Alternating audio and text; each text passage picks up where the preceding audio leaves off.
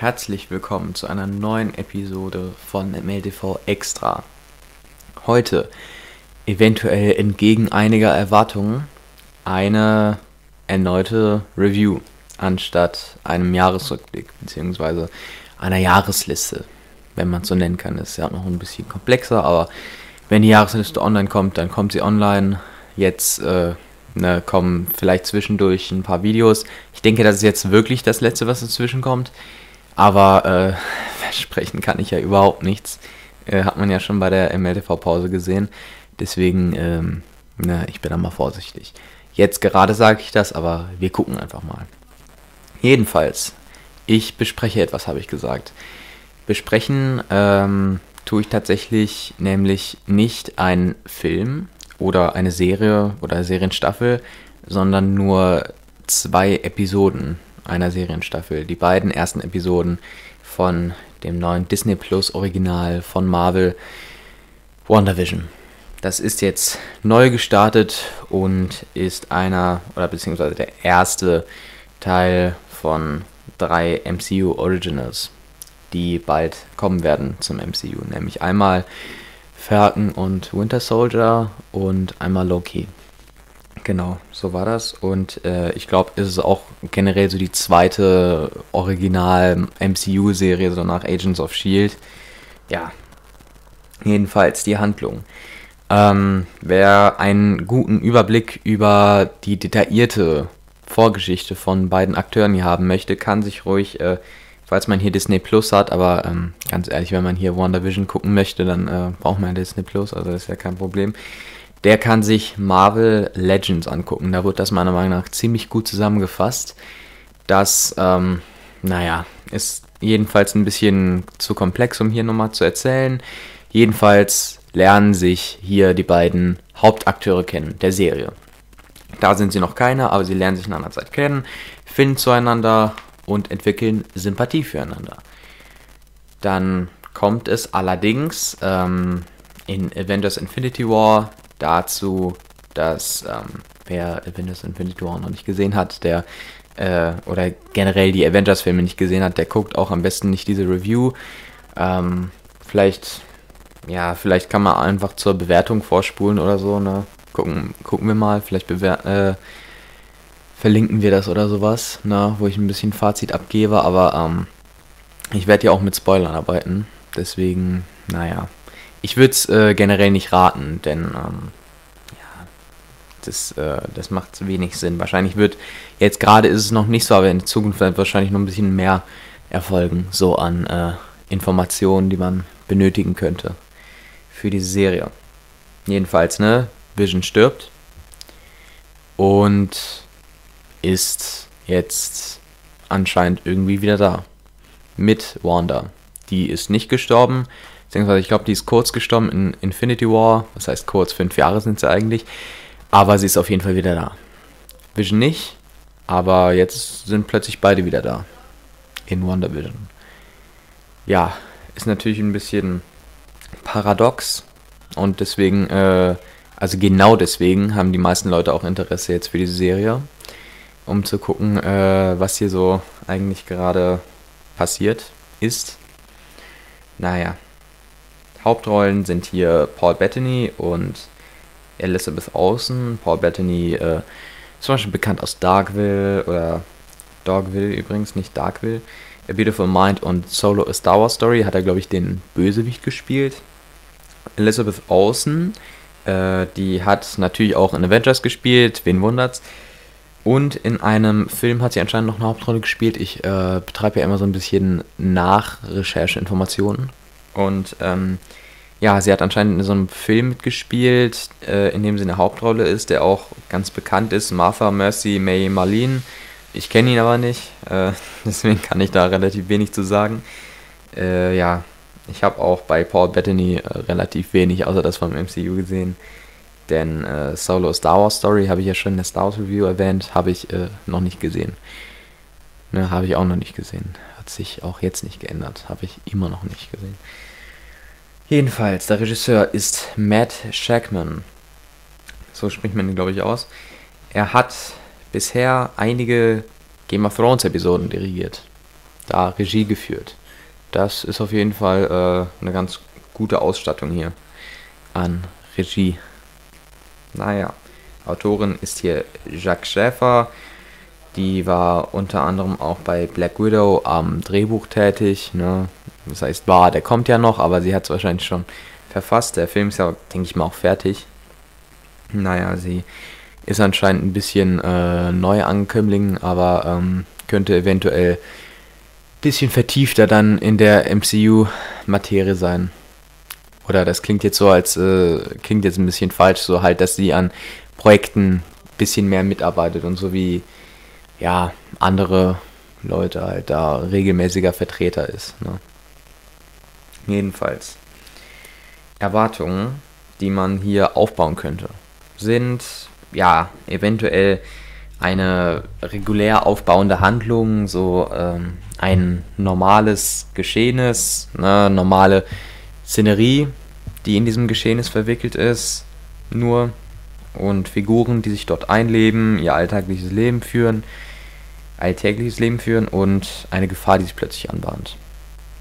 Ja, da müssen die Helden natürlich über sich herauswachsen, den äh, Bösen besiegen. Vielleicht scheitern sie dann auch mal kurz, aber dann beim zweiten Versuch klappt es plötzlich. Ja, etc. Das ist in diesem Film, ach, in diesem Film sage ich schon, hier ist es tatsächlich nicht so. Hier ist es wirklich ganz unauffällig, so das, was sich so an Gefahr anbahnen könnte. Ne? Und ähm, es wird sich fast gar nicht damit beschäftigt. Also wirklich nur an diesem Sitcom, Sitcom-Material äh, hier. Also, äh, das ist auch nicht mal mehr auf diesen Fakt zurückzuführen, dass es hier irgendwie eine Serie ist oder so und sich deswegen mehr Zeit gelassen wird. Ich glaube, auch andere Serien kommen da eher auf den Punkt als hier. Hier wird das tatsächlich eher so als Sitcom aufgefasst, ne? Und darüber muss man dann auch natürlich reden, ne? Dass äh, das hier einfach wirklich eine Sitcom ist anstatt einem Actionfilm. Das ist ein sehr mutiger, mutiger Schritt, meiner Meinung nach. Das hätte ich nicht erwartet. Ich dachte irgendwie so bei den Bildern, ja, das ist so eine äh, kurze Gag-Sequenz, aber dass das jetzt wirklich eine Vollzeit-Sitcom wird, hätte ich, um ehrlich zu sein, nicht erwartet. Ja, ähm, es gibt, ne, wie gesagt, das habe ich ja schon erwähnt, diese Mystery-Elemente. Es wird auch mal kurz in einem äh, Zeitungsartikel Horrorelement genannt, aber ähm, das ist ein bisschen, ja, äh, steigert falsche Erwartungen meiner Meinung nach. Und ja, es ist, ne, wie gesagt, ne, eher eine Sitcom als ein Actionfilm. Wirklich eine vollwertige Sitcom, die so wirklich in diese, ja, in diese äh, Spuren, meiner Meinung nach, wirklich. Dieses neue Element an einer Sitcom allgemein vorhanden, nämlich dass wirklich äh, hier noch Superkräfte und etc. mitspielen. Man kennt natürlich diese Zauberfilme und sowas, da ist es natürlich auch üblich, aber so im Rahmen von einer Sitcom, wo äh, eigentlich so eine ganz normale, ja, normale Szenerie einfach dargestellt wird. Das ist ähm, definitiv nichts, was man hiermit irgendwie in Relation stellen könnte. Hier ist es aber so und äh, ich finde, das ist ein sehr schönes Extra, mit dem man auch vieles machen kann. Ne? Das ist äh, definitiv auch eher eine Erweiterung von diesem Genre, als so eine einfache Hommage daran. Finde ich auch auf jeden Fall gut. Ne?